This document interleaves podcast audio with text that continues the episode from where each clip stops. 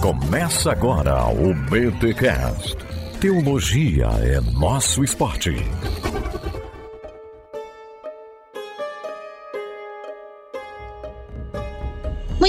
Muito bem, muito bem. Começa mais um BTcast, o de número 456. Eu sou a Fran, de Alvorada, Rio Grande do Sul, mantenedora do Bibotalk. Eu sou Rodrigo Bibo e a religião continua vencendo. E eu sou Victor Fontana e Tele Santana era fundamentalista? Nossa, mano, Sim, Tele Santana. será? Quem que é Tele Santana? Futebol técnico? Nem lembro. É, treinador célebre da seleção brasileira e do São Paulo Futebol Clube, né? Ele não é aquele do inglês, né? Do inglês, I need to talk to you. Não, esse é o Joel Não, Santana. não, esse é o Ah, Joel. tem esse Joel. cara. É- isso é uma, here- essa é uma heresia big time, inclusive. Comparar o Tele com o Joel. Olha aí, que Tipo, da hora. Quebrou a ortodoxia. É, é, É, foi não bem dá. ruim, Bill. Tu, Sério? Tu se Ele- entregou muito aí. Tá bom, gente, desculpa. É Futebol. tipo tu comparar o Cristiano Ronaldo com o Galeano. Pá, eu sei quem é o Cristiano Ronaldo, agora o Galeano eu não sei quem que É. é. porque o Galeano nunca fez nenhuma pataquada com o inglês pra virar meme. Porque você também não saberia quem é Joel Santana se ele não tivesse virado meme. Não, o Joel Santana foi técnico do São Paulo, pô. O Joel Santana, tre... Não. se treinou o São Paulo, não ganhou nada com o São Paulo. O Joel Santana foi técnico do Rio. do- do- ele foi campeão carioca com todos os clubes do Rio. Ah, então eu tô confundindo tudo. V- vamos falar de teologia, vamos, vai. Pessoal diz que eu não posso falar de política, eu acho que eu não posso falar de futebol também. Vamos falar de teologia, vai lá. E aqui, André Heinck, eu não sou fundamentalista, mas tem que tirar os esquerdistas da igreja. Nossa, meu Deus. É, eu concordo em partes. Os direitistas também. De onde veio isso? Meu Deus, gente. É sério isso? É- é- alô, podcast 12, Bibotalk.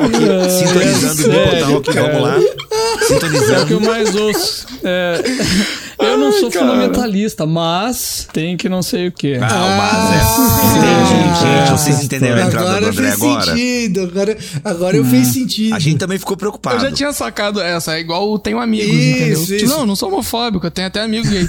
Meu Deus. Eu sou o Leonardo Cruz e a Bíblia pode ser inerrante, mas a sua interpretação não é. Eita. Pronto, a gente já tem futebol, política e religião aqui, cara. Pronto, é o podcast perfeito. Gente, estamos aqui para falar sobre mais um movimento religioso, movimento político, as duas coisas. Vamos falar sobre fundamentalismo. Afinal, o que significa ser um fundamentalista? Isso é uma coisa boa? É uma coisa ruim? Depende de onde se está falando, depende de como estamos olhando para isso. O fato é que o fundamentalismo, principalmente aqui no campo da teologia, é está presente e, enfim, precisamos entender o que é esse movimento, assim como a gente tem muito espantalho na teologia liberal e a gente já fez um podcast excelente sobre o que é a teologia liberal, precisamos fazer um podcast sobre o que é o fundamentalismo e por isso estamos aqui com este time show de bola. Mas antes, os recados paroquiais.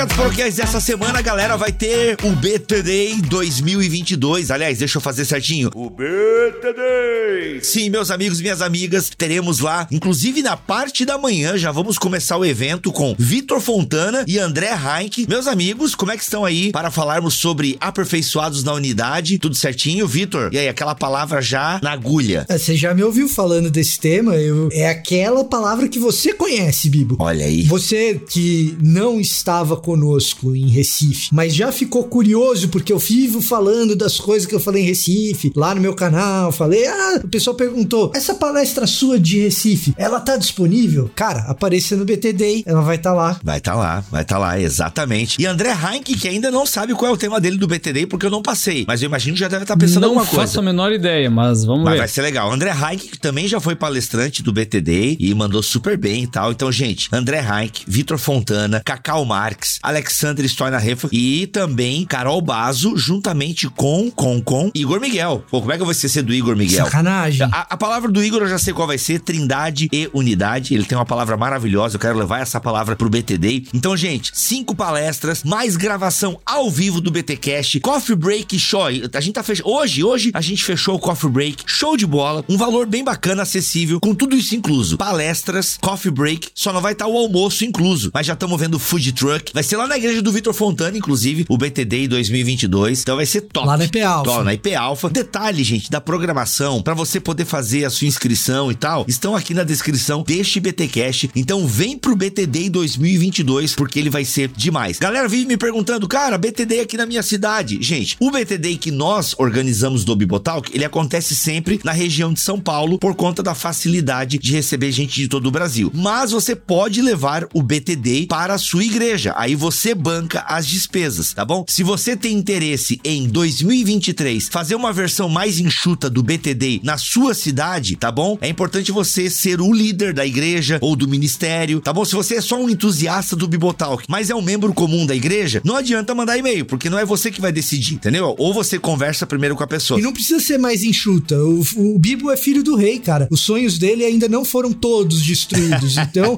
se quiser fazer um mega evento, também pode. Também não vai pode, se negar. quiser chamar. É que eu digo que mega evento. Eu, tô- é que esse BTD quem tá pagando sou eu. E aí o negócio tá. Gente, vocês têm que ir, porque a conta é alta, tá bom? Então, assim, então, mas quem quiser pode fazer um mega evento também com todos esses palestrantes na sua igreja. Mas geralmente o BTD são três palestrantes, né? Eu e mais duas pessoas. Você pode fazer o evento aí na sua igreja, tá bom? É só mandar um e-mail para contato arroba bibotalk.com. E em 2023 pode ter aí um BTD na sua cidade financiado por você e sua igreja e por aí vai, tá bom? Simbora então para esse episódio porque ele é fundamental.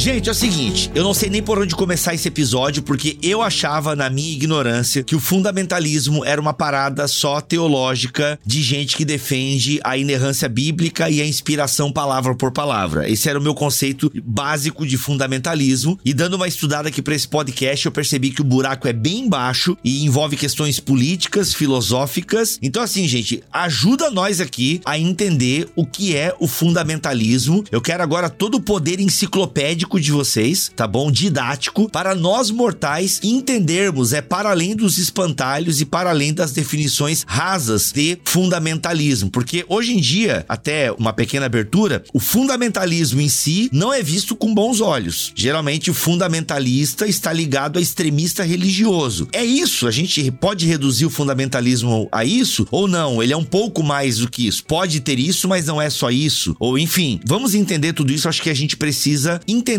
o que, que é o fundamentalismo, tentar localizá-lo historicamente, porque quando a gente faz esse exercício de localizar determinado movimento no- na sua origem histórica, a gente, poxa, pô, é, os caras são fruto do tempo e tal, né? Então a gente fica mais, talvez, a gente abaixa um pouquinho as armas. Mas aí, meus amigos? Humaniza um pouco, cara. Humaniza, justamente. Humanizar é importante, sabe? É, a gente fala muito da teologia liberal e não sei o que. Cara, mas vai pro contexto de onde surgiram. É muito importante você entender o contexto. Então, meus amigos, podemos começar com uma definição, né? O que é o fundamentalismo? E aí, a partir daí, disso, vamos para questões históricas e tal. Meu irmão, até no pietismo eu fui parar. Deus livre, é muita coisa. O negócio é grande. Mas e aí, como é que a gente faz uma definição básica de fundamentalismo? O que é? Existe só fundamentalismo evangélico? É, o fundamentalismo é religioso, ele é político? E aí? Tem uma definição básica aqui de fundamentalismo que o historiador George Marsden traz quando ele faz assim um dos maiores livros dele, que é justamente sobre o, o movimento fundamentalista nos Estados Unidos. Ele vai dizer que essa definição ampla, ela entende fundamentalismo da seguinte forma: um padrão de militância religiosa em que um grupo se denomina como os verdadeiros crentes, e aqui crente não no sentido especificamente evangélico, tá? Mas crentes em alguma religião. E esse grupo de verdadeiros crentes, ele tenta combater uma erosão percebida da identidade religiosa. Então eles estão vendo o mundo ao redor era familiar para eles se tornar menos familiar. Essa estrutura tá se perdendo. Então esse grupo se junta e faz ali uma espécie de barricada intelectual, filosófica, cultural, política e por aí vai, para dizer o seguinte, olha, nós somos os verdadeiros cristãos, os verdadeiros muçulmanos, os verdadeiros, sei lá, budistas e nós estamos resistindo contra aquilo que está atacando a base da nossa sociedade ou da nossa maneira de ser no mundo. E normalmente isso está ligado a uma resistência às forças de secularização, que é uma tendência do, do Ocidente evidentes, pelo menos depois da Revolução Francesa. Então, nesse sentido, tem mais fundamentalismo além do fundamentalismo evangélico, porque assim, o fundamentalismo tal como conhecemos, ele é uma criação do setor protestante dos Estados Unidos. Porém, esse termo ele ganha uma, uma expansão, uma dimensão maior, porque existem movimentos muito parecidos de reação à modernidade, como por exemplo no caso mais conhecido o Islã. E ainda tem uma possibilidade de, de aplicação invertida, digamos assim, porque é comum também encontrar análises que olhem para grupos que são secularistas e tenham um, posturas fundamentalistas nesses grupos, de olhar e dizer assim, olha, nós temos aqui a verdadeira razão, a verdadeira alguma coisa que você quer acreditar, e estamos reagindo contra um grupo predominante que quer destruir, solapar as nossas bases de, de leitura e ser no mundo. Então, nesse sentido, o fundamentalismo ele é uma tendência mais ampla. Porém, para entender como esse conceito ganhou essa dimensão, não tem como escapar de olhar para a criação dele no contexto norte-americano e protestante. Ô, Léo, e não sei se alguém depois alguém quer reagir a essa fala do Léo, mas eu fiquei com uma dúvida aqui, porque quando a gente estuda teologia, e quanto mais a gente estuda teologia, percebemos que não é teologia, é teologias. E pela sua definição aí de fundamentalismo, ele parece não gostar de pluralidade, pois entende a pluralidade como uma ameaça, algo que está estabelecido. Se eu entendi bem aí um pouco da definição que tu acabou de dar. Mas dentro do fundamentalismo existe um espaço para fundamentalismos no sentido de que o movimento ele tem uma pluralidade interna? Como é que a gente lida com isso? Sim e não. Em que sentido não? Adoro essas respostas, sim e não. Aí o pessoal, putz, eu não vou entender mais nada. Que assim, dentro, dentro da cabeça de quem se identifica ou está dentro de um movimento fundamentalista, muito provavelmente ele se vê como a única opção verdadeira. As opções de diálogo, as margens são muito pequenas. Agora, o próprio George Marsden vai dizer que no fundamentalismo evangélico ele é construído sobre alguns paradoxos e um deles é esse é um chamado paradoxo da unidade, em que cada grupo fundamentalista se via como o verdadeiro cristianismo norte-americano, mas na verdade é, essa visão purista da identidade denominacional ela não faz justiça à evidência histórica. Então, por exemplo, pentecostais eles não eram exatamente fundamentalistas, mas ao se colocarem dentro de uma postura mais próxima, dizendo que era um cristianismo verdadeiro norte-americano e que sempre foi pentecostal, eles não percebiam o quanto a visão de santidade deles bebia um pouco da herança puritana da formação dos Estados Unidos. A mesma coisa os reformados, eles se viam como os verdadeiros cristãos lutando contra as heresias modernistas e seculares, mas eles não percebiam que a crítica deles aos pentecostais tinha um ponto cego no qual eles se apropriavam da visão de santidade e ética pessoal dos pentecostais. Então, nesse sentido, o fundamentalismo ele tem essa imagem de que nós somos a doutrina pura, o grupo imaculado, mas isso camufla uma trajetória histórica em que as coisas vão pegando um pedacinho daqui, um pedacinho dali e formando esse discurso de pretensa unidade, pretensa estabilidade. Muito uma bom. coisa que eu acho que é importante apontar, Bibo, quando você fala de fundamentalismo e fundamentalismos é o seguinte: se a gente está falando de movimentos que surgiram do século XIX para cá, a definição do Marsden ela vai funcionar da seguinte maneira: qualquer grupo que enxergue a possibilidade de uma verdade objetiva e dentro dessa possibilidade de uma verdade objetiva se aproprie da interpretação dessa verdade como a única possível, qualquer grupo do século XIX para cá que,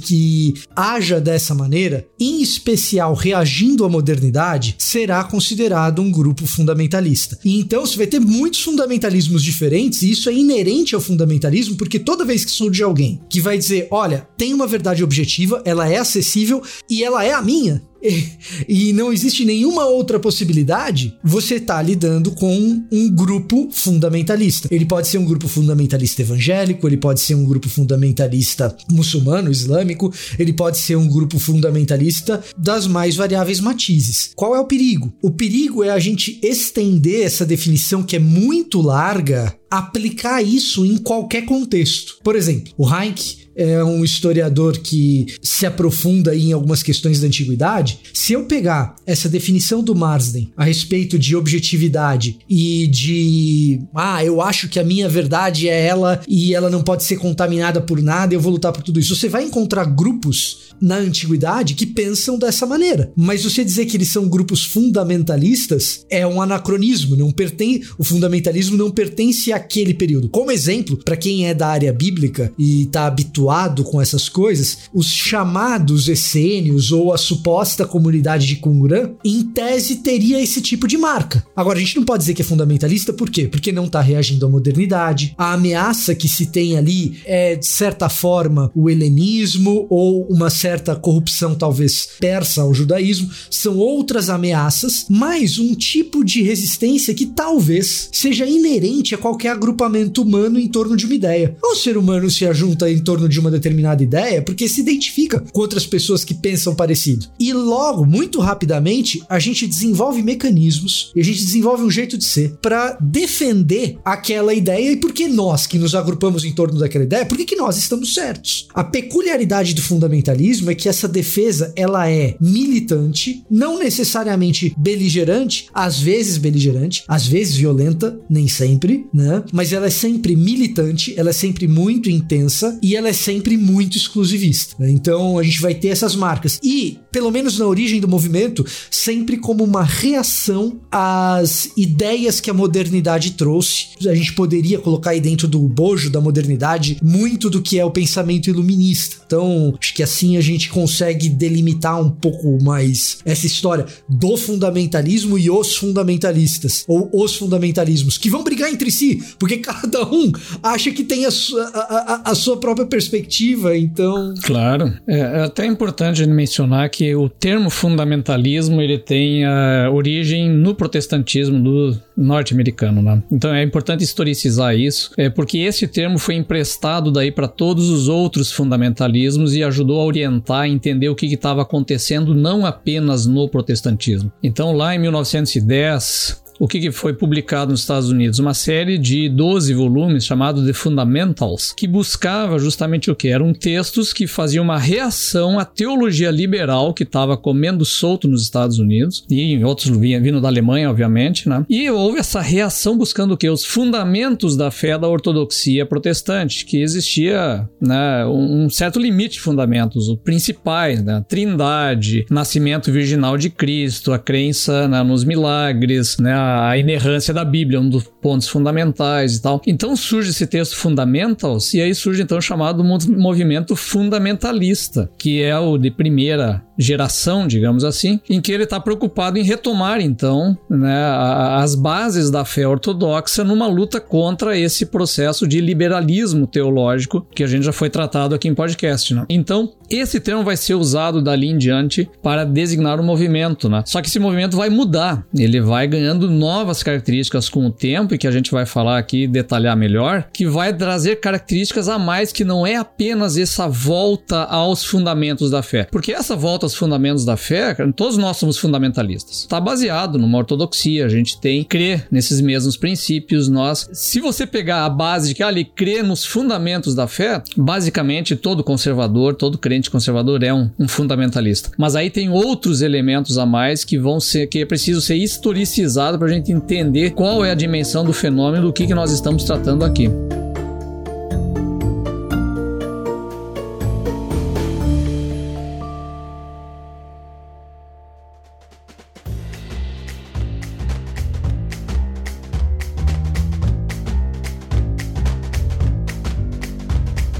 André, eu acho que a gente pode entrar agora no que você tá puxando, porque é legal nós pontuarmos que por enquanto tá tudo muito no alto, assim, ok. O fundamentalismo é uma reação à modernidade, à teologia liberal, a, né, estavam fazendo algumas coisas, alguns conceitos teológicos na cabeça de alguns irmãos e irmãs, estava diferente do que eles achavam que é a questão bíblica, então é uma reação a isso. Quais pontos, assim, a gente consegue elencar quais pontos da fé ou o que não estava sendo conservado pela teologia liberal, pela modernidade, enfim, o que não estava sendo conservado que estava perdendo a fundação. E por isso tem então essa reação fundamentalista. A gente consegue pontuar questões teológicas para ficar só dentro da teologia, né? Porque eu sei que isso pode ir para política também, mas a gente consegue pontuar aqui para galera perceber bem o que é a reação fundamentalista dentro do aspecto da teologia? Então, Bibo, para responder essa tua pergunta, hum. cara, não tem como separar da política. Porque... Caramba, vocês sempre complicam, né, gente? Eu faço a pergunta pergunta aqui aí você tem que voltar. Meu Deus, o Lucas Gesta mesmo parece que não sai desse episódio, né? Quando o assunto é história, o espírito do Lucas Gesta tá entre nós, né? Que o Lucas eu faço Não, uma esse é o espírito da É- é história. historiador, não é é dele. É historiador. historiador, né? Eu Cara, faço uma pergunta, galera. Tu Então, tem que entender as causas, tem que voltar pra trás. Exato. Historiador exato. chato. Então, gente, eu tentei. Processo histórico. É, pois é. histórico. Mas então vai. Mas vocês vão responder a minha pergunta, né? De questões bem assim, Sim, enciclopédicas, bonitinhas, responder. tópicosadas e tal, beleza. Mas vamos voltar então um pouco antes, Léo, pra entender, a, pra minha pergunta fazer mais sentido. Vamos lá. Já que a gente tava falando do historiador, né? Eu brinco que em termos de história do, do cristianismo, o papel do historiador é lembrar o que o apologeta quer esquecer. Porque o apologeta quer olhar para aquilo que favorece seu lado, seu argumento. E não. Esclarecer a memória, né? É Isso aí, a gente não quer. Aqui, como eu vou falar de uma coisa um pouco tensa, estou limpando o terreno. Eu não quero depurar o passado e purificar e fazer uma cruzada. Mas entender que, por conta de certas limitações e problemas anteriores, a gente não consegue dissociar a política do movimento fundamentalista e dos problemas que terão no movimento fundamentalista. Então, isso não é uma politização do debate, mas a gente está jogando um ângulo ao lado da, da abordagem Muito dogmática bom, aqui. muito bom. Vamos deixar o cigarrinho na mão do Luiz, vamos lá. É, isso aí. Eu ia falar isso, é bem isso. Gente, pra quem Vamos não lá. entendeu a piada, vamos explicar a piada. Tem um movimento aqui. É do Brasil ou lá fora que fez isso? Agora eu não lembro. Lá É, fora, foi lá lá fora. Foi lá Estados fora, Unidos, né? Estados Pegaram uma foto do C.S. Lewis e, enfim, e tiraram um cigarro, né? Da mão do C.S. Lewis, né? Photoshoparam um cigarro, mas não photoshoparam a fumaça. Exato, exato. Então, gente, aí vocês estão querendo. é, Isso é querer higienizar a história, né? E não é o que a gente quer fazer aqui, Uhum. né? Vamos lá. Qual o contexto, assim, básico pra gente entender essa, essa confusão do fundamentalismo, modernismo, é a Guerra Civil Americana. Por quê? Pra quem tá aí no vestibular, deve lembrar a questão dos confederados e da, da União e toda a discussão em relação à abolição dos escravos, mas junto dessa, desse conflito entre as colônias do Norte e as colônias do Sul, tem um conflito teológico. Por quê? O paradigma da escatologia, o padrão da escatologia nesse momento é o pós-milenismo. Tem, eu fiz o dever de casa, tem um BTcast aqui com o Frank Brito, Ó. então vai lá conferir. Mas, assim, resumindo, o pós-milenismo é a ideia que Jesus ele só viria com seu reino após o milênio e para chegar nesse milênio, a sociedade ela caminha progressivamente para o estabelecimento desse reino a partir da pregação do evangelho. O que que isso tem a ver com o conflito da Guerra Civil? O norte e o sul se viam como essas sociedades modelo que serviriam para a chegada do reino de Deus no milênio. Então, quando eles vão criar essa- esse atrito entre a abolição dos escravos mais pro norte e pro sul, a defesa do regime de escravidão, eles vão tentar argumentar a partir da teologia qual sociedade está mais próxima do estabelecimento do reino. E a teologia ao norte, que ficou na época era chamada de liberals, ou a gente dá pra chamar de progressistas, para dividir um, se diferenciar um pouco da teologia liberal alemã, que tem aproximações, mas não é a mesma coisa. Esses progressistas no norte, eles estavam sim mais alinhados com o pensamento mais iluminista, tinham um diálogo com a teologia alemã e tentavam produzir alguma coisa ali no norte. E essas ideias iluministas vinha junto uma- um liberalismo político que defendia a abolição da escravatura. E essa defesa da abolição, quando partia para a teologia, afirmava que as passagens sobre a escravidão e o fato da Bíblia não condenar explicitamente a escravidão era um fator do contexto histórico. Agora, o teólogo do Sul, que acreditava que um- uma sociedade escravista estava mais perto do estabelecimento do, do reino de Deus ali pro milênio, ele vai olhar para essa argumentação e vai dizer: não, a gente está mais perto porque a escravidão é bíblica. A Bíblia não pode errar. E essa discussão entre os conservadores do Sul e os progressistas ao norte, ela vai escalando por conta dessa perspectiva teológica de qual dos dois lados da- dos Estados Unidos estariam mais perto de ser luz para as nações e colocar os Estados Unidos num papel de liderança na política internacional. E isso vai esbarrar depois na interpretação bíblica, porque para pensar esse papel escatológico, eles têm que analisar o texto bíblico. E é por isso que não dá para separar o surgimento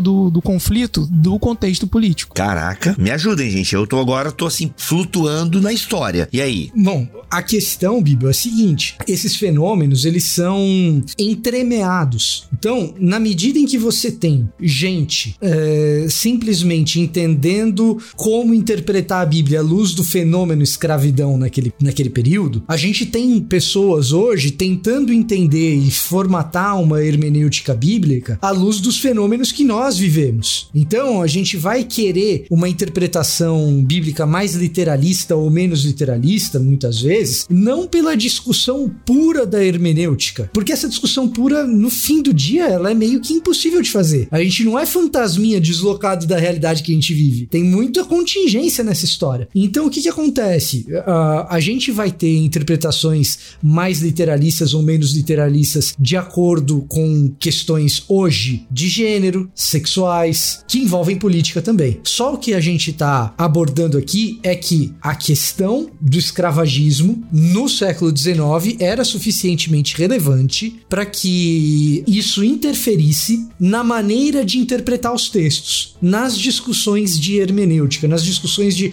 como o texto deve ser lido. Uma vez que você introduziu as discussões hermenêuticas, elas podem e eventualmente elas vão se descolar dessa discussão inicial. E você vai ter discussões hermenêuticas que as pessoas nem estão mais falando de escravagismo, mas a coisa começou ali. Por que que de repente a gente está discutindo se pode ser mais, se tem que ser mais literalista ou não? Começou ali. Agora, existem outras discussões no bojo do fundamentalismo e da reação à modernidade. Não, não é só essa. Existem outras coisas também. Hum.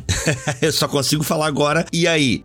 Como é que a gente vai para a questão teológica dos pontos da minha pergunta lá? É que vocês fizeram essa introdução para mostrar que é uma questão política também por trás. E nas questões teológicas agora, fazendo recortes, obviamente, né? Que eu já percebi que o negócio aí é, é gigante. É porque assim, uma vez que essas questões políticas e sociais elas são suficientemente relevantes para usar o que o Vitor falou, para impactar na hermenêutica, a defesa de um jeito de interpretar a Bíblia é também a defesa de um projeto de civilização. Então, e essas coisas não vão ficar dissociadas é, ao longo tanto do fundamentalismo quanto do modernismo. Porque, por exemplo, dentro da teologia modernista, por mais que a visão de política fosse diferente, a visão de teologia fosse diferente, o propósito deles era também colocar os Estados Unidos mais próximo do ideal de ética cristã para que ele fosse luz para as nações nesse período antes da vinda do milênio. Esse paradigma pós-milenista só vai cair por terra, sim, em definitivo, depois da Segunda Guerra, e a Primeira Guerra dá um baque, mas não derruba isso, pelo menos no setor modernista. Por isso que, assim, para discussão teológica, a gente tem que ter essa base de perceber que para essas pessoas, nos campos que estão se, se organizando ali, a defesa de um jeito de interpretar a Bíblia, de um jeito de fazer teologia, é também a defesa de um modelo de sociedade. E aí, os fundamentos da fé,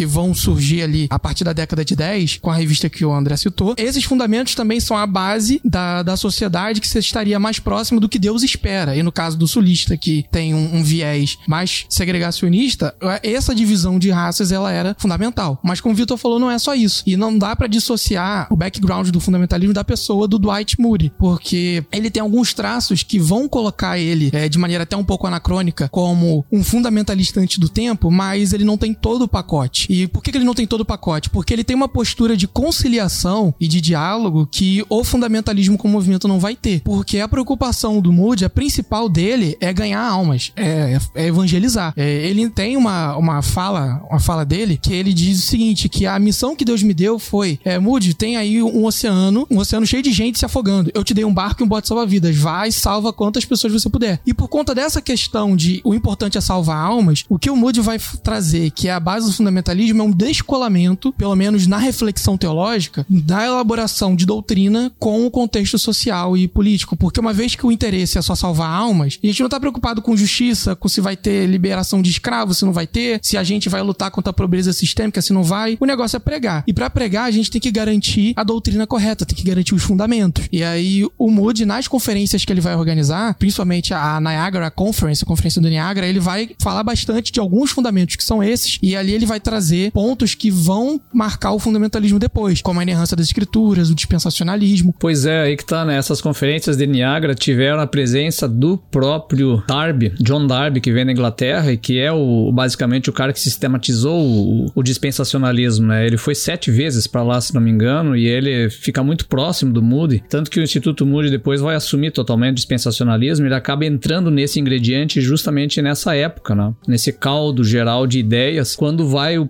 pré-milenismo especificamente dispensacionalista, porque o pré-milenismo já há antes, né? Mas o especificamente dispensacionalista ele vai entrando com força a partir desses anos aí, final do século XIX e início do século XX, principalmente entre essa turma mais conservadora que está também reagindo ao liberalismo teológico. E como o dispensacionalismo ele prega justamente o que? Olha, a Bíblia ela deve ser lida, interpretada pelo povo comum, tendo ali a Bíblia própria e uma concordância bíblica, e não necessariamente os seminários, que esse foi um dos grandes erros também do da turma das academia, que fez o que? Ela pegou e deixou a Bíblia apenas com os eruditos que conheciam profundamente as línguas e tal, e a Bíblia não está mais na mão da igreja. O dispensacionalismo devolveu a Bíblia para o povo na igreja e passou cada um a interpretar por si só o texto bíblico. Então, de certa maneira, ela vai é, incentivar essa interpretação, essa leitura, e com isso a própria interpretação mais literal desse texto vai ganhando cada vez mais força. É, notem, a gente está falando de uma série de elementos que vão se casando junto aqui, formando aquilo que nós vamos ter mais tarde como o caldo do dispensacionalismo, que é do dispensacionalismo, acabou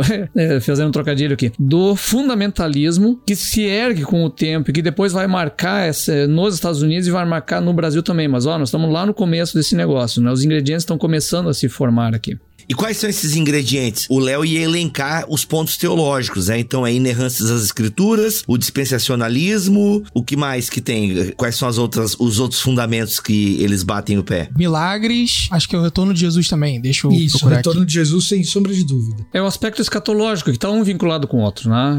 É questão do dispensacionalismo, é, com a volta de Cristo, a inerrância da Bíblia. Nota que esses elementos eles estão todos próximos dele e não há que se negar esses fatos, teologicamente falando. Eles são preciosos para muita, pra muita gente e para muitas tradições, inclusive as anteriores, né? Mas aí tem que ver o que está acontecendo no processo que está juntando tudo e está se formando uma lista aqui. Isso é importante para nós pensar. Uma lista de itens que tem que ir sendo cumpridos. Exato. Né? Um Esse que é o detalhe da coisa. É um checklist. É um checklist que te coloca dentro do grupo ou fora do grupo, que é outra característica Isso. de fundamentalismos. Um checklist que te coloca dentro do grupo ou fora do grupo é uma outra característica forte de fundamentalismos. A figura do Moody é especialmente importante pelo fato do Moody estar em Chicago. Isso também é uma coisa que é relevante de ser notada. Por quê? Chicago está ao norte nos Estados Unidos. Então, em tese, o Moody estaria alinhado com esses caras mais progressistas que o Léo mencionou, e não com o fundamentalismo. E de fato, o Instituto Moody, do ponto de vista racial, no século XIX era bastante vanguardista, aceitava aluno, eh, aceitava aluno preto e tal. Quando o Moody assume o papel de cruzadas evangelísticas e começa um intercâmbio mais forte com o Sul, essa questão racial no Instituto muda. E você começa a ter ah, negociações e acomodações para que quem é mais conservador ali no norte e quem é do sul, que é sempre conservador, consiga ter uma espécie de ponto comum onde a gente se encontra e fala: beleza, aqui a gente concorda. Moody abriu mão do inclusivismo racial. Ele não era um racista, Moody, mas ele abre mão desse inclusivismo racial que inicialmente no instituto dele acontecia. Abre mão para chegar nesse lugar comum. Onde que é esse lugar comum? Precisamente nesses pontos de concordância do fundamentalismo evangelical.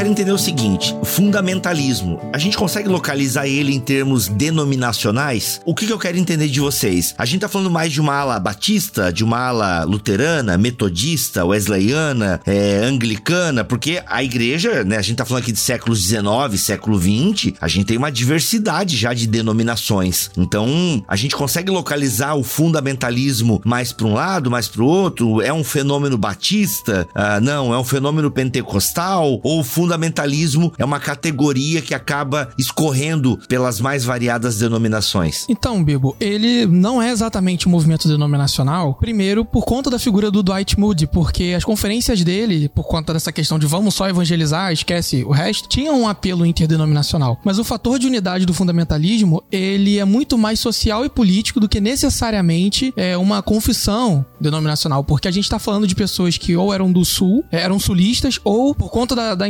industrialização dos Estados Unidos e circunstâncias da vida, foram parar no norte e lá se confrontaram com outro modelo de sociedade, um outro modelo de vida, que não foi o que elas receberam na sua formação. Então tem um exemplo que é o do J. Gresham Machen, que é o cara que escreveu é, Cristianismo e Liberalismo. Ele é alguém que nasce no sul, mas ele consegue, a, a família e ele depois, ascender ali socialmente até ele chegar em, em Princeton, no norte, mas quando ele chega no, no, no seminário e nessa vida no Nordeste, né, na- onde era a Nova Inglaterra, e vê ali um pouco mais de integração racial, ele escreve cartas pra mãe, isso tá documentado, cartas que começam em 1913 e vão até o momento que a mãe dele tá, ainda era viva, dele dizendo que, olha, essa questão de integração racial, isso é um absurdo, isso é a porta do modernismo, porque os modernistas defendiam a integração racial com base numa hermenêutica bíblica. Então, se você defende a integração racial, provavelmente você vai abrir espaço pra hermenêutica bíblica que eu discordo. Então, assim, a questão é porque ele era, ele era presbiteriano, mas tinha batista que acreditava parecido. Congregacional nem tanto, porque o seminário Andover, que era o principal, já tinha adotado o modernismo é, um pouco antes. Porém, batistas, presbiterianos, alguns pentecostais, muitos independentes, porque fundamentalismo teve dessa coisa de já que nós temos que preservar a doutrina, vamos nos separar da onde está corrompido. É por isso que o fator de unidade ele é mais social e político do que necessariamente confessional. Caraca. Uma coisa que é importante a gente também lembrar é que a gente está falando de um mundo que não era tão conectado quanto é o mundo hoje. Então você sempre vai ter reações que são reações localizadas, mesmo dentro dos diferentes estados dos Estados Unidos, você vê reações que são mais localizadas, que têm alguma influência do mood, alguma influência dessas discussões, mas ganham formato e corpo dentro dos seus próprios contextos muito locais. Então, quando você pega as universidades do Nordeste dos Estados Unidos, aquelas famosas que a gente conhece pelas ciências em geral que elas produzem, Harvard, Yale, todas essas universidades são protestantes e todas elas passam por mudanças sensíveis por causa desse debate. Né? Então, e cada uma delas vai ter uma peculiaridade. Essas peculiaridades às vezes são denominacionais, mas aí é são vírgulas numa história muito grande. Uhum, uhum. Não, legal, legal. Mas que já deu pra, pra galera entender essa interdenominacionalidade do movimento. Legal, legal, muito bom. Isso porque a gente nem abriu tanto aqui a questão política, né? Pra vocês verem como é, esse tema ele tem várias é, ramificações e tal, e a gente tá procurando ficar dentro da teológica, mas é uma coisa realmente grande e que tem aí. Mas legal, e pra onde a gente vai agora, galera? Então, pra gente entender o, o fundamentalismo na sua fase de clímax, como que ele se estruturou, é, a gente não pode deixar de lado as, discussões que aconteceram ali a partir dos anos 10, 1910, 1920. Porque surge o evangelho social com Walter Rauschenbusch, não sei se falei o nome dele certo, porque é difícil pra caramba, mas é, esse cara, ele vai ter um diálogo muito próximo da teologia liberal e enfatizar bastante a ética do reino de Deus. E ele vai criar todo um movimento que também é pós-milenista, mas ele é crítico toda essa visão de mundo e de política ideal para os Estados Unidos que estava presente no Sul. Ele, inclusive, ele vai bater de frente com teólogos da Universidade de Princeton, principalmente aqueles que são conhecidos pela velha Princeton, como Archibald Alexander ou Ashbel Green, que é o nome que o Ashbel Green Simonton recebeu em homenagem, porque esses caras eles estavam na sua teologia, principalmente na escatologia, é, defendendo que aquele modelo de sociedade americana industrial, capitalista, etc., tudo isso era fomentado diretamente das escrituras. E o Walter Rauschenbusch, ele vai dizer assim, não, porque por conta de todo o arcabouço também da teologia liberal e dessa questão de purificar as escrituras a partir da ciência, ele vai dizer que o que importa é a ética do reino. E porque a ética do reino importa, o protestantismo tinha que ter uma veia de atuação social muito mais forte. E é nesse momento que a gente está falando do contexto de Primeira Guerra, Guerra e um pouco antes da crise de 29 também, que os setores mais conservadores eles vão querer se afastar mais ainda dos modernistas, porque eles vão olhar essa teologia do evangelho social e dizer: olha, isso parece a teologia alemã. E a Alemanha não é um país legal porque a gente está em guerra com eles. Além disso, da Alemanha também vem o comunismo. E essa teologia parece comunismo. Então a gente tem que se afastar disso e voltar para os fundamentos da fé. E aí, nessa questão de voltar para os fundamentos da fé, eles vão dizer que a teologia modernista, por se definir como um movimento que quer depurar, purificar as escrituras das visões supersticiosas ou mitológicas do texto, elas acabam ignorando crenças que são fundamentais. A inerrância das escrituras, a natureza divina de Jesus, sua ressurreição, seu retorno e o nascimento virginal. Esses são os pontos que eles vão definir como centrais, fundamentais, para que alguém possa se considerar cristão nesse contexto. E daí vem o nome fundamentalismo, porque eles publicavam isso dentro de uma revista que o André já antecipou aqui, que o nome dela era Os Fundamentos.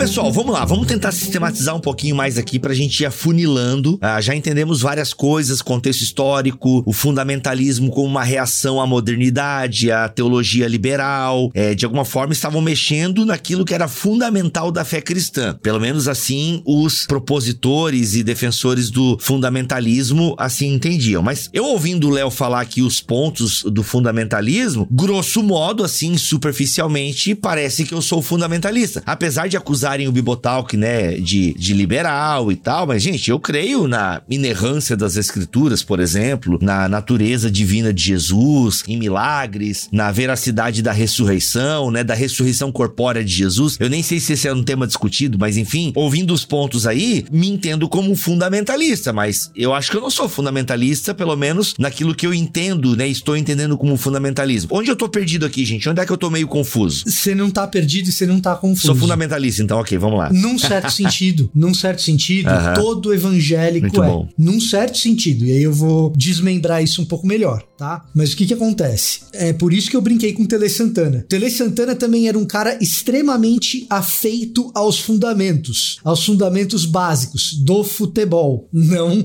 da teologia.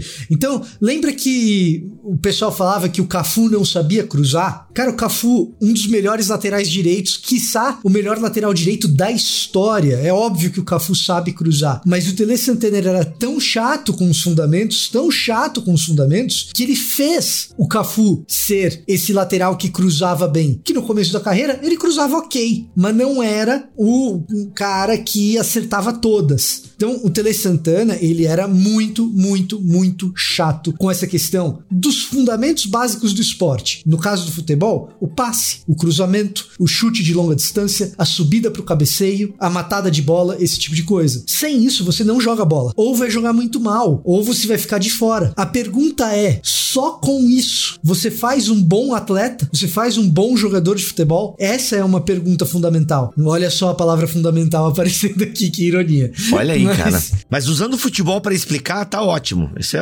tá, tá bem fácil. Você não faz um atleta só com isso. O atleta precisa de outras coisas. Mais do que isso, um jogador de futebol que saiba muito bem todos os fundamentos, mas não seja tão bom em um deles, pode ser um jogador de futebol brilhante. Um dos maiores camisas 9 que o Brasil teve, Ronaldo. Ronaldo jogava muita bola. Pra mim, a tristeza foi jogar no Corinthians, mas jogava muita bola. Não era um bom cabeceador, todo mundo sabia que não cabeceava bem. Então tinha um fundamento ali que era um tanto deficiente. O fundamentalismo ele não vai apenas enfatizar os fundamentos, ele vai elevar os fundamentos à condição de pertencimento e não pertencimento. Ele vai elevar os fundamentos à condição de definir objetivamente aquilo que é supremamente bom, aquilo que é supremamente ruim. Então, na cabeça do fundamentalista hardcore, porque é, é o seguinte, Bibo, você acredita na inerrância, certo? Sim. Eu acredito também Sim. na inerrância bíblica. Isso faz com que você queira jogar fora Dietrich Bonhoeffer.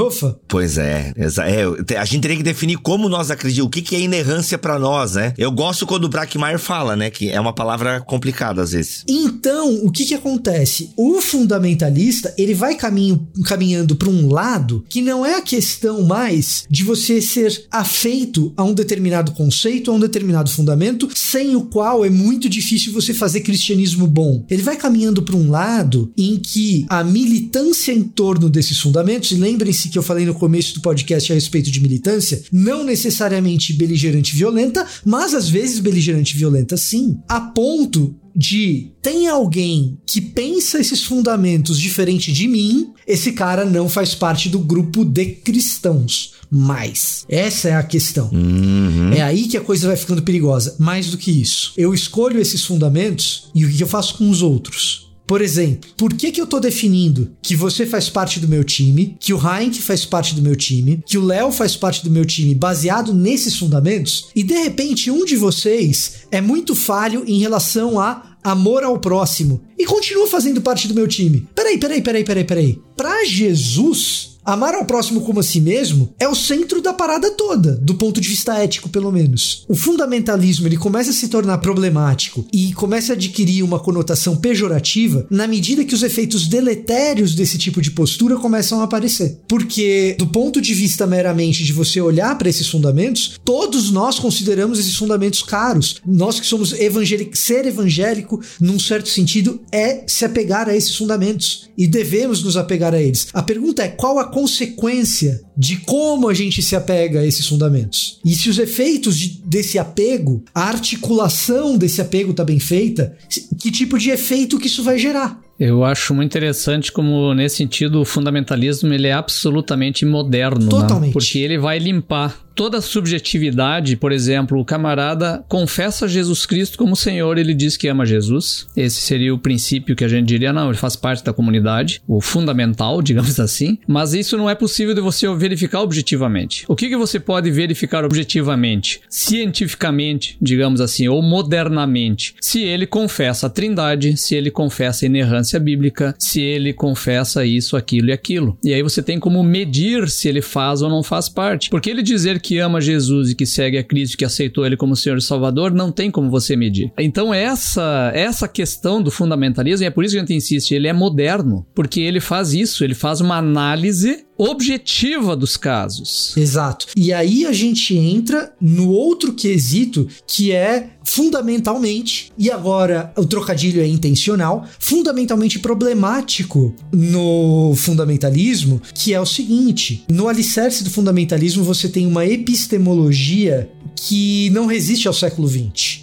Que epistemologia é essa? Dessa percepção de que existe uma verdade, que eu consigo acessar essa verdade objetivamente. A partir desse meu acesso objetivo à verdade, eu sou capaz de articular essa verdade de maneira inequívoca e, portanto, aquilo que eu articulei e não a verdade é verdadeiro. Isso é a base do método científico, isso é a base do iluminismo, isso é a base de uma epistemologia puramente moderna e que está também na base do fundamentalismo, que vai montar o seu cavalo de guerra não em torno da verdade de Deus, mas das articulações que a gente fez a respeito dessa verdade. Quando o século XX chega com a fenomenologia, com o existencialismo, com os perspectivismos variados, com as ênfases na alteridade do Martin Buber, do Emmanuel Levinas, com o perspectivismo, perspectivismo do Ortega y Gasset. Quando o século XX chega com isso, em reação ao desastre que foi essa aposta é, muito forte na objetividade idealista do século XIX, isso acaba mostrando por tabela que fundamentalismo tem um fundamento, um alicerce, que é um pouco balançado, é um alicerce ruim, é meio poroso. Então, ironicamente, o fundamentalismo tem no seu fundamento, não das suas crenças, mas da sua epistemologia, a maneira como ele constrói suas crenças, ele tem um fundamento bem inconstante, frágil. Que, que, eu tô querendo dizer? Você pegar, por exemplo, Ortega y Gasset, que eu acho que é um filósofo que nos ajuda muito a colocar as coisas em perspectiva, você começa a perceber que essa ideia de se apegar tanto àquilo que eu articulei não é lá muito bom. Ortega y Gasset, diferente dos relativistas, ele não vai dizer que cada um tem a sua verdade. Isso é subjetivo. Então, o, Heinck, você aceitou Jesus aí? Essa é a sua verdade, eu não tenho como acessar. Eu não tenho como medir isso, não é mensurável. Você aceitou aí, eu aceitei aqui. O que é Jesus para você pode não ser para mim. Isso seria um perspectivismo extremo, subjetivista, que leva a um relativismo, que é precisamente a, a reação que venceu a modernidade, a pós-modernidade que a gente tem hoje, certo? Ortega y Gasset, por exemplo, vai dizer: não, peraí, peraí, peraí, peraí, peraí. Existe verdade, essa verdade é acessível. E coisas que a gente afirma a respeito da verdade podem ser verdadeiras ou falsas. Então eu digo para você, por exemplo, esse fone de ouvido é preto? Eu falo, não, esse fone de ouvido aqui é preto. Não, de fato, esse, esse fone de ouvido aqui é preto. Se alguém disser o contrário, a gente vai ter um problema aqui. Então, uh, existe verdade. A gente pode fazer afirmações verdadeiras verdadeiras afirmações falsas a respeito da verdade. Mas a verdade é um fenômeno tão complexo, tão difícil de ser observado, que ele necessita de perspectivas diferentes a respeito dele para que ele possa ser mais corretamente acessado. É isso que o fundamentalista vai ter muita dificuldade. Eu vou chegar e vou falar assim: a Bíblia, ela é palavra de Deus, ela não pode conter erros. Aí eu falo assim, mas o que, que significa isso? E aí a minha perspectiva a respeito disso, a maneira como eu articulo isso é uma, a maneira do Léo de articular isso é outra, a maneira do André de articular isso é outra. O que, que Ortega y Gasset vai dizer? essa essas perspectivas a respeito dessa uma verdade, elas são valiosas, elas podem ser mensuradas em valor, umas podem ser mais, outras ser menos, mas a união dessas perspectivas ela é benéfica. Pro fundamentalista não. A minha perspectiva é a correta e as outras a pluralidade de perspectivas é deletéria. Ó, é que a verdade é uma pessoa em movimento, né? Por que não?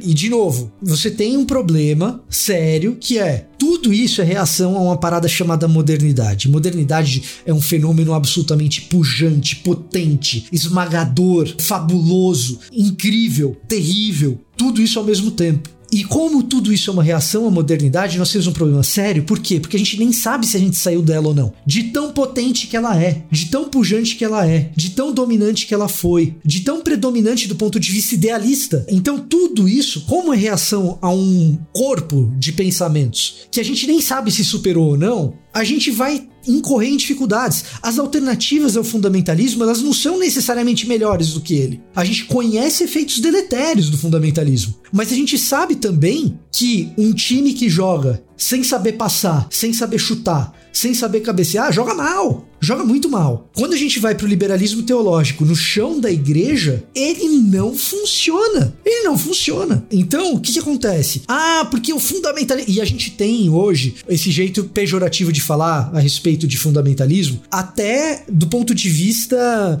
novamente político reconhecido. Você pegar, por exemplo, alguns acordos que existem na Grã-Bretanha, você classificar o pensamento de outra pessoa como fundamentalista para desqualificá-la do debate é tão ruim quanto é tão ruim quanto outros tipos de denominações pejorativas, como você dizer que o cara é mongoloide, por exemplo. Se fosse na Twitch aqui, a gente já estaria. Não pode usar essa palavra na Twitch, né? Mas você não pode usar a palavra fundamentalista para desqualificar alguém do debate no Reino Unido, de tão deletério que se tornou. Agora, é, o, o ponto é o seguinte: se tornou algo pejorativo, por causa desses efeitos deletérios, precisa ter esses efeitos deletérios, apegar-se a esses fundamentos não necessariamente incorre num comportamento ruim. Historicamente incorreu. E da forma como foi articulado, incorreu. Se você pegar a formulação da inerrância, por exemplo, de Chicago, a declaração de Chicago de inerrância bíblica, né? Ela se deu num contexto de de exclusão de acadêmicos específicos que eram conservadores evangelicais. A história do Gundry. Então o que, que acontece? A gente tem que agarrar esses fundamentos, mas revisitá-los e ter abertura para conversar sobre eles. Como articulá-los bem. Uhum.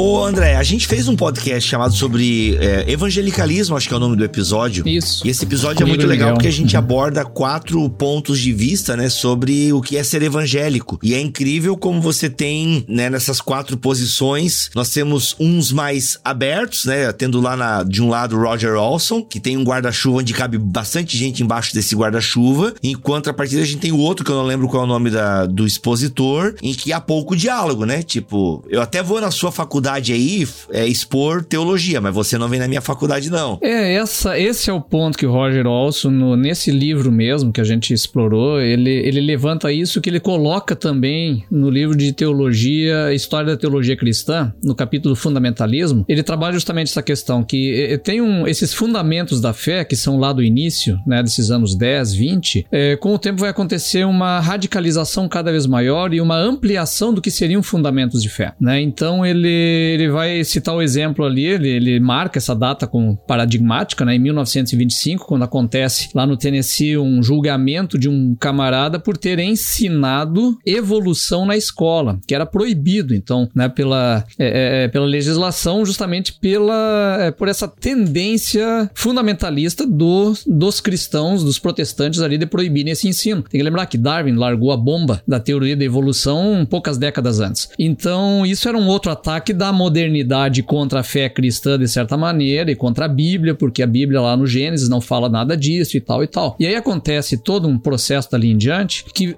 vão acrescentando itens à lista de fundamentos da fé. Então, por exemplo, um fundamento da fé é ser anti-evolução. Outro fundamento da fé se torna ser anticomunismo. E assim vai. Então tem uma série de coisas, de reações à modernidade que vão se tornando itens como fundamentos de fé. Então não é mais apenas você criar nas doutrinas da ortodoxia. Agora tem uma série de outras coisas que estão sendo colocadas numa grande lista de itens que vão te considerar ou não cristão e com quem você pode ou não ter algum tipo de comunhão. Isso vai se ampliando cada vez mais. Então o Roger Olson vai dizer que justamente a grande marca do fundamentalismo depois de 25, de 1925, não é mais apenas aquela lista inicial de fundamentos. Ela vai ser uma grande lista de fundamentos e principalmente o sectarismo, ou seja, que eu não posso mais me relacionar com pessoas que não subscrevam toda esta lista. Aliás, entra até a questão política. Eu lembro que lendo aquele texto lá, você tem no pacote até uma opção política. Se você não for é, republicano, que é o mais conservador nos sim, Estados sim. Unidos. Eu ia falar disso agora. Isso. É, se você não for republicano, mas manda a bala aí, Léo. Como é que isso acontece, né? Porque assim, até agora a gente falou dos problemas da inerrância, mas eu acho que dá pra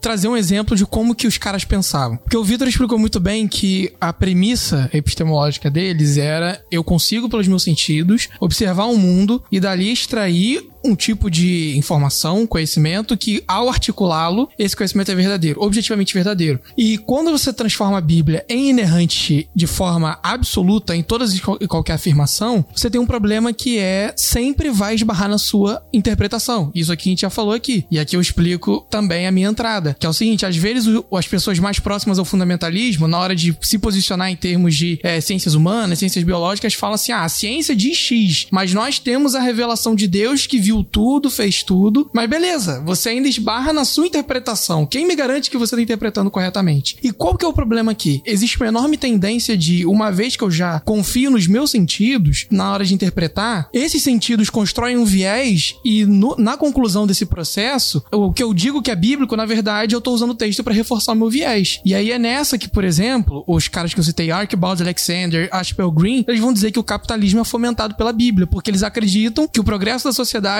leva até mais próximo do milênio, a vinda do reino. Eles estão vendo os Estados Unidos crescendo no período da segunda revolução industrial, eletricidade. Agora você pode ter geladeira em casa, não pode ter, não tem mais ferro de carvão, você liga na tomada e consegue passar roupa, trem, é, e mídia de massa, um monte de coisa acontecendo. E eles olham e falam: puxa vida, isso aqui é muito bom. E quando eles vão ler a Bíblia e partindo dessa premissa que o que eles veem com o seu sentido está correto, eles vão achar que esse tipo de sociedade é antecipado ou prescrito pela Bíblia. E aí que a gente esbarra na opção política do Partido Republicano, é, modelos de família, aquele modelo de família doriana, pai, mãe, filho, dois, cach dois, dois filhos, cachorro, casa própria, carro próprio, a família do subúrbio. Tudo isso vira modelo bíblico, porque eles estão partindo da premissa que o meu sentido consegue alcançar a verdade ou um um nível de verdade que é universal e de concordância completa. No próprio século XIX, isso vira o que é chamado de leitura enciclopédica da Bíblia. E isso era comum não só nos Estados Unidos, mas em- no mundo de fala inglesa, porque desde o século XVIII existia uma tendência de olhar para o que o Francis Bacon pensou de ciência e falar assim, cara, a gente precisa ler o texto bíblico e induzir um tipo de interpretação para dali extrair os fatos, porque a Bíblia é uma coleção de fatos. A Bíblia é o nosso manual. A gente lê, bate o olho e objetivamente sabe o que a gente precisa fazer. Mas, de novo, qual o problema? Isso reforça vieses. E mesmo no século XIX, isso tinha críticas. Eu vou dar um exemplo aqui de um cara que eu gosto muito, que é o Guilherme Groen Van Prinstery, o cara que foi tutor do Kuyper. Quando ele tem a, a fase de segunda conversão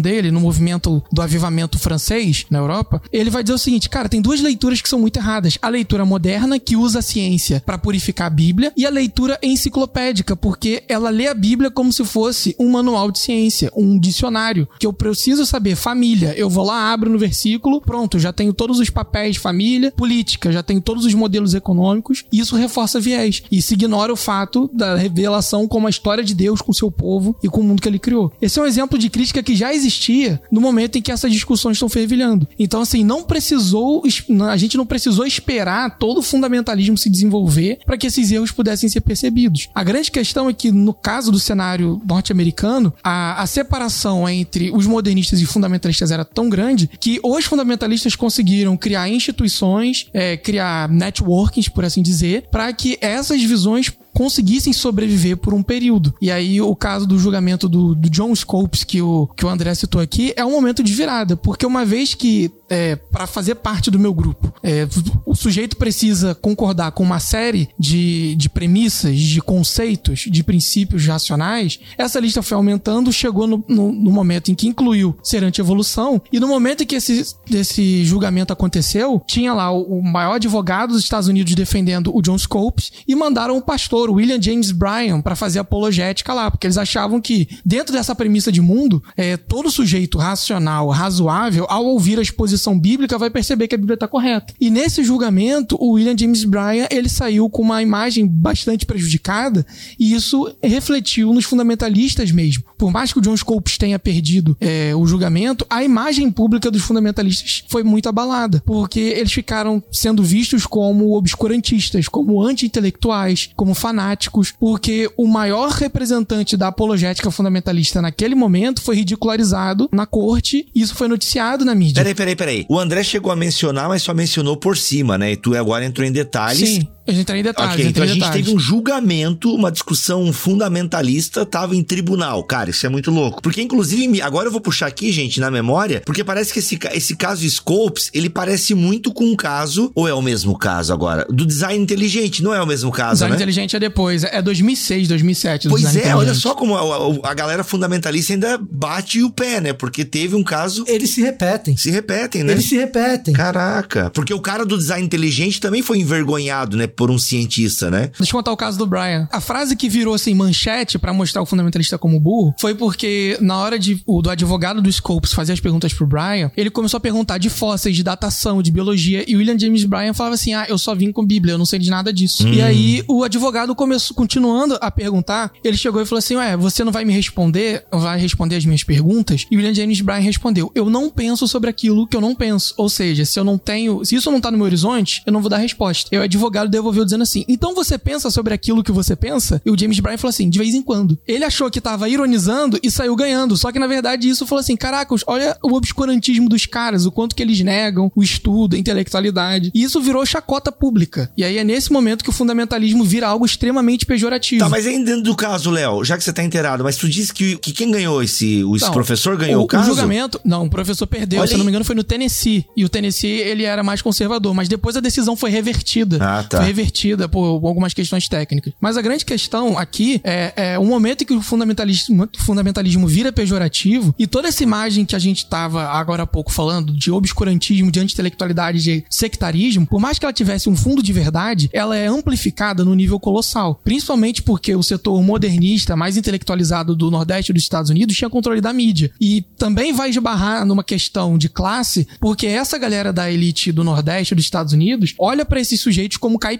atrasados. É, tem até uma expressão pra isso, que é o white trash, o lixo branco. Então, assim, esse momento cria uma tensão que os fundamentalistas, pra tentar sair, eles vão dobrar a aposta. E aí começa a ter argumentos. Por exemplo, tem um cara chamado Arno Gebelen. E ele que vai criar a ideia de, de que a Liga das Nações, a anterior assessora da ONU, estava criando um governo mundial para mandar o anticristo e o comunismo para atacar os Estados Unidos e a base da, da civilização americana, que é cristã. E ele vai falar de gente financiada pela Alemanha para espalhar evolução e comunismo nos seminários. Essa retórica de paranoia, ela vai ser usada para tentar sair é, dessa situação, desse, desse beco. Mas o que acontece é que os fundamentalistas eles cavam um buraco do qual é, a única solução possível é se distanciar das instituições mainstream, dos grandes seminários, da grande mídia e criar suas próprias instituições, seus próprios institutos bíblicos, suas próprias igrejas, suas próprias escolas, para poder se proteger do secularismo e tentar garantir ali a sobrevivência dessa visão de mundo. É, e eu acho que com isso é, chega naquele ponto que eu tava mencionando do sectarismo, que o Olson tanto insiste, né? Que é se separar e não permitir que se relacione com outros, né? Eu acho que é bem paradigmático disso, por exemplo, é que você tem também o movimento evangelical, que a gente trabalhou lá no, no outro podcast, que tenta se desgrudar um pouco disso e ter um diálogo com a academia e tudo mais, e, e desse movimento faz parte, por exemplo, Billy Graham. Então o Billy Graham ele, ele sofre nas mãos dessa turma fundamentalista, por quê? Porque ele dialoga, ele lida amistosamente com a turma que não é fundamentalista, né? Por exemplo, Martin Luther King, e também com, inclusive, outras tradições cristãs, com os ortodoxos, com o católico e tal. Então, e os locais em que ele faz as cruzadas dele, inclusive, são vinculadas às vezes a, as, aos movimentos liberais, né? Então ele é visto com muitos maus olhos, por quê? Porque ele trata com amistosidade essa gente. Ele não tá lá botando ponta de faca, não tá acusando, não tá brigando nem nada. Então é isso que vem essa característica do sectarismo, né? Você não pode apenas cumprir toda a lista, né? O checklist completo, que vai envolver, vai desde a política até a teologia, até os fundamentos da ortodoxia tudo mais, mas você também deve manter a pureza daqueles que não cumprem essa lista inteira. E aí se aproxima muito do que a gente vê no, no mundo, me parece, brasileiro hoje, né? Quer dizer, as pessoas ficam absolutamente pasmas se um camarada. Aí eu tô brincando ali, um crente tem um viés de esquerda na política. Pronto, não pode, não dá. Era a brincadeira que eu fiz antes. Eu não posso me relacionar com ele porque ele é um perigo na minha igreja. Ou então esse camarada, ele é, tem uma posição teológica, escatológica que não é exatamente a mesma que a minha. Então você vai fazendo um checklist enorme e aí o camarada é ou não é crente, ou eu posso ou não. Às vezes tem uma fuguinha, né? As pessoas dizem assim, ó, ah, eu não, eu não posso dizer sobre a salvação dele, eu não estou falando isso. Mas ele é um perigo para a igreja, temos que manter afastada essas ideias, etc, etc. Tá aí a raiz do fundamentalismo.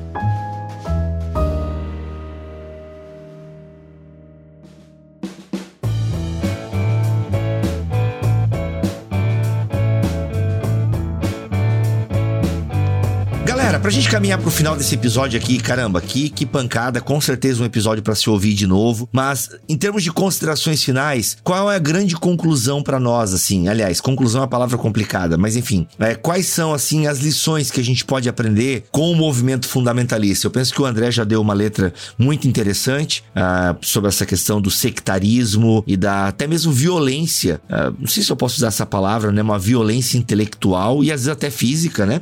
Pode acontecer, como aconteceu, mas uh, qual é a grande lição que a gente aprende assim? É um movimento que tá aí, menos forte. Aliás, não sei se tá menos forte, ele tá aí, né? Ele tá, ele tá forte ainda no meio. A gente ele mesmo permeia, sofreu, né? Ele permeia. ele permeia, ele permeia vários movimentos religiosos. O próprio Bibotalk, né, sofreu, sofreu não é a palavra correta, a gente não sofreu tanto assim, mas recebemos acusações, é, inclusive em plenárias, né, com 12 mil pessoas e tal, e somos chamados de anátema. O fato de nós, por exemplo, não defendermos num podcast gravamos sobre o dilúvio, só porque a gente não falou da linha clássica, que é assim, que todos os animaizinhos entraram na arca e tal. Enfim, só porque a gente tem uma leitura de Gênesis diferente do mainstream evangélico, somos anátema. E isso para mim é uma clara manifestação fundamentalista, né? E são pessoas que se pudessem e tivessem poder, talvez nos queimassem mesmo numa fogueira ou mandassem o Estado nos, nos executar, porque somos um perigo para a igreja. Aliás, essa frase sai da boca de indivíduos, né? O bibotal que é um perigo para a igreja igreja brasileira. Então a gente percebe que o fundamentalismo. O evangelho também. O evangelho também.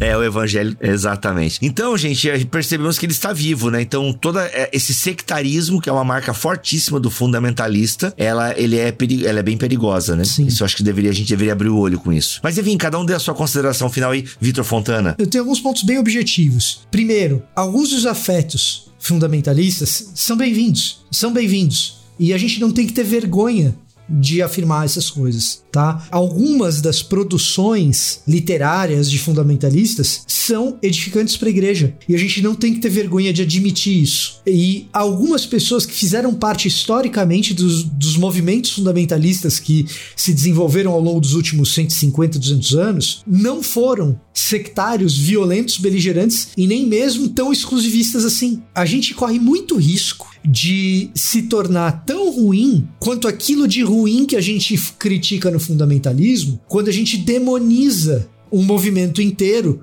ou tudo que ele tem de contribuição. Então, é um movimento que tem as suas fragilidades intelectuais, epistêmicas, como eu mencionei aqui. Essas fragilidades não são desprezíveis e essas fragilidades elas em alguma medida provocam os efeitos ruins que a gente observa no final. Mas isso não significa que no meio do processo não tenha coisa boa. E isso também não significa que no meio desse processo a gente deva fazer com essas pessoas que são fundamentalistas aquilo que a pior parte do fundamentalismo faz com os outros. Ah, isso daí é um fundamentalista, joga fora. Pô, você tá jogando fora porque ele joga fora. E aí vira uma coisa que, e eu concluo com isso, né? É, aí vira uma coisa que quem explicou muito bem é um camarada chamado Kishimoto. Quem é Kishimoto? Autor do Naruto, né? Então, o que que acontece? Futebol, anime, é isso aí. É, é, isso aí. Então, o que que acontece? Um odeia o outro, e aí você passa a odiar o outro porque ele odiou um. E aí o outro que é amigo do um e do outro passa a te odiar. E, eu, e aí quem é seu amigo passa... E alguém precisa colocar um fim nesse ciclo de ódio.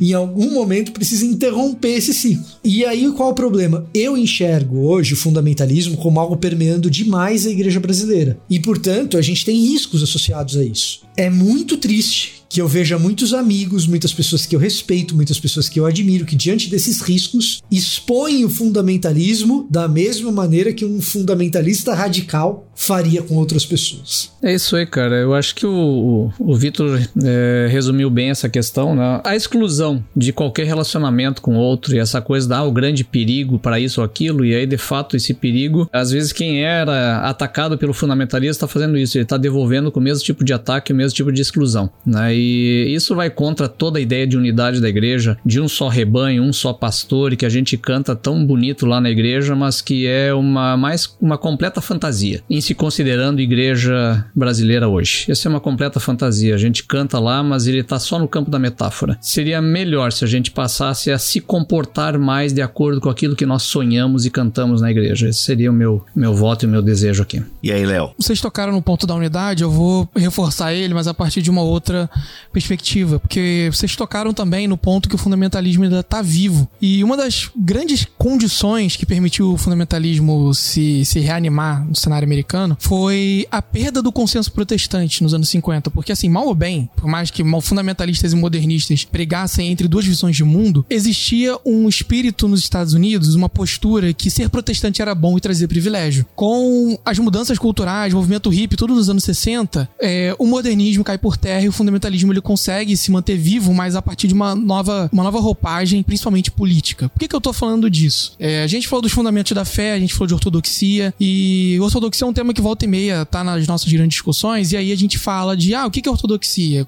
A gente volta lá nos credos ecumênicos, credo apostólico, credo niceno, nanã, e a gente diz, olha, porque a pluralidade confessional, ela garante unidade. Mas não é isso que a gente vê no fundamentalismo. A unidade não é garantida, em primeiro lugar, pela natureza confessional, mas pela natureza política. Então a gente precisa se perguntar o quanto de política tem na nossa ortodoxia, porque muitas das vezes a gente tem do nosso lado batista, pentecostal, presbiteriano, luterano, mas está do nosso lado porque é da mesma classe social, é da mesma, é da mesma origem, da mesma etnia, concorda ideologicamente. Então aparentemente está tudo certo. E o que acontece quando os fundamentalistas, no caso do cenário americano, porque isso é mais evidente, quando eles são criticados, a saída deles é voltar para os caras que tinham toda essa postura sectarista, muitas vezes explicitamente racista e segregacionista, e tentar dizer, não, aqui, ó, a base da fé, fulano disse, a gente tem que. A gente tem uma tentativa de amenizar os erros. Então, eu sou calvinista, né? Então vou dar um exemplo mais prático aqui. Porque ao invés da gente ficar toda hora voltando pro Gresham, Gresham Machen, que era. tinha esse, esse teor racial, por que, que a gente não olha pro calvinismo negro, que também acreditava nos fundamentos? Por que, que a gente não resgata essas fontes? Que elas estão lá. São caras que também acreditam na inerrância bíblica, nos milagres, acreditam em tudo isso, mas também tem a perspectiva de perceber o ponto cego no fundamentalista branco. Por que a gente não olha para esses caras? E aí a gente consegue ter uma dimensão maior e melhor do que é, é viver em unidade como igreja, porque a gente tá olhando para pessoas que às vezes na mesma confissão tem uma perspectiva diferente porque o lugar de interpretação dela, da Bíblia e do mundo, é diferente, porque ela não é da mesma classe, não é da mesma ideologia, não teve a mesma origem que eu. Meu Deus, gente, que, que riqueza, que riqueza. Muito obrigado, Léo, obrigado, Vitor, obrigado, André, pelas colaborações, para nós entendermos um pouco mais aí esse movimento. Dicas de literatura pra galera que quiser aprofundar. Bem, o André falou do livro História da Teologia Cristã, do Roger Olson. Recomendo também bastante, bem bacana. Um panorama, um passeio pela história da teologia. E, gente, ó, os links para você adquirir esse livro, inclusive, vai estar tá aqui na descrição deste BTcast, tá bom? Ah, vai ter tanto o link da El Shaddai quanto o link da Amazon, tá? tá? Até vi que tava um precinho bem legal ali na El Shaddai, não sei quanto tá na Amazon, mas vai estar os dois links, tanto da El Shaddai quanto da Amazon. E eu tenho um aqui, gente, que eu não sei se ele é comercializado ainda, da editora Sinodal, para entender fundamentalismo, do Martin Dreher. Também, um livrinho bem pequenininho, totalmente focado no fundamentalismo. Ah, não sei se ele é comercializado ainda, mas o Martin Dreher é um bom historiador da igreja também. Para mim, com esses dois, tá bom. Compre pelo link do Bibotal. Pronto, aí sim, aí ficou perfeito. E tem também quatro visões sobre o evangelicalismo, onde tem o Kevin Balder. Ah, tem esse livro em português? Tem livro em português, cara. Inclusive foi o um livro que a gente fez. gravaram o BTcast. É, e a gente fez o podcast dele, inclusive, tá? Então você vai ter o quê? O que é ser evangélico? Na visão do Kevin Balder, que se eu não me engano é mais da ala fundamentalista aqui. Aí nós temos o Albert Moller, nós temos o Steakhouse Jr. e o Roger Olson. Gente, é muito legal esse livro também. Quatro visões sobre o evangelicalismo. O link para ele também vai estar na descrição aqui deste BTcast. Lendo esse livro, você percebe, cara, mano, são tudo evangélico, estão respondendo as mesmas perguntas, mas mano, uma nota sobre esse livro. Uma nota. Autor pouco conhecido no contexto brasileiro, mas muito bom. John Stackhouse Jr. é um cara muito bom autor, vale a pena quando você encontrar coisa dele. Oh. É um cara que, que vale a pena ser, merece ser lido. Olha e aí. não se fala tanto dele assim no contexto brasileiro. Então, John Stackhouse Jr. é um cara que vale a pena. Olha aí, então, gente, fica a dica do Vitor Fontana. É um livro bem legal para você entender é, com pontos teológicos parte dessa nossa discussão aqui, tá bom? Quatro visões sobre o evangelicalismo é da editora Batista Regular, tá bom? É isso, vamos ficando por aqui. Até o próximo BTcast, se Deus quiser assim permitir. Fiquem todos na paz do Senhor Jesus e digo mais, vem pro BTD no dia 20 de agosto de 2022, porque estaremos presentes lá falando o quê? Sobre unidade da igreja, comendo junto, batendo aquela fotinho, trocando ideia. Vai ser um sábado fantástico, se Deus permitir, tá bom? Então a gente tá fazendo a nossa parte aqui, tá bom, gente? Um preço acessível e um sábado incrível, tá? Ah, e eu não falei, vai ter o Pocket Show do Guilherme Andrade do Projeto Solo. Então, ó, tá? Chuchu beleza. Um abraço e até semana que vem.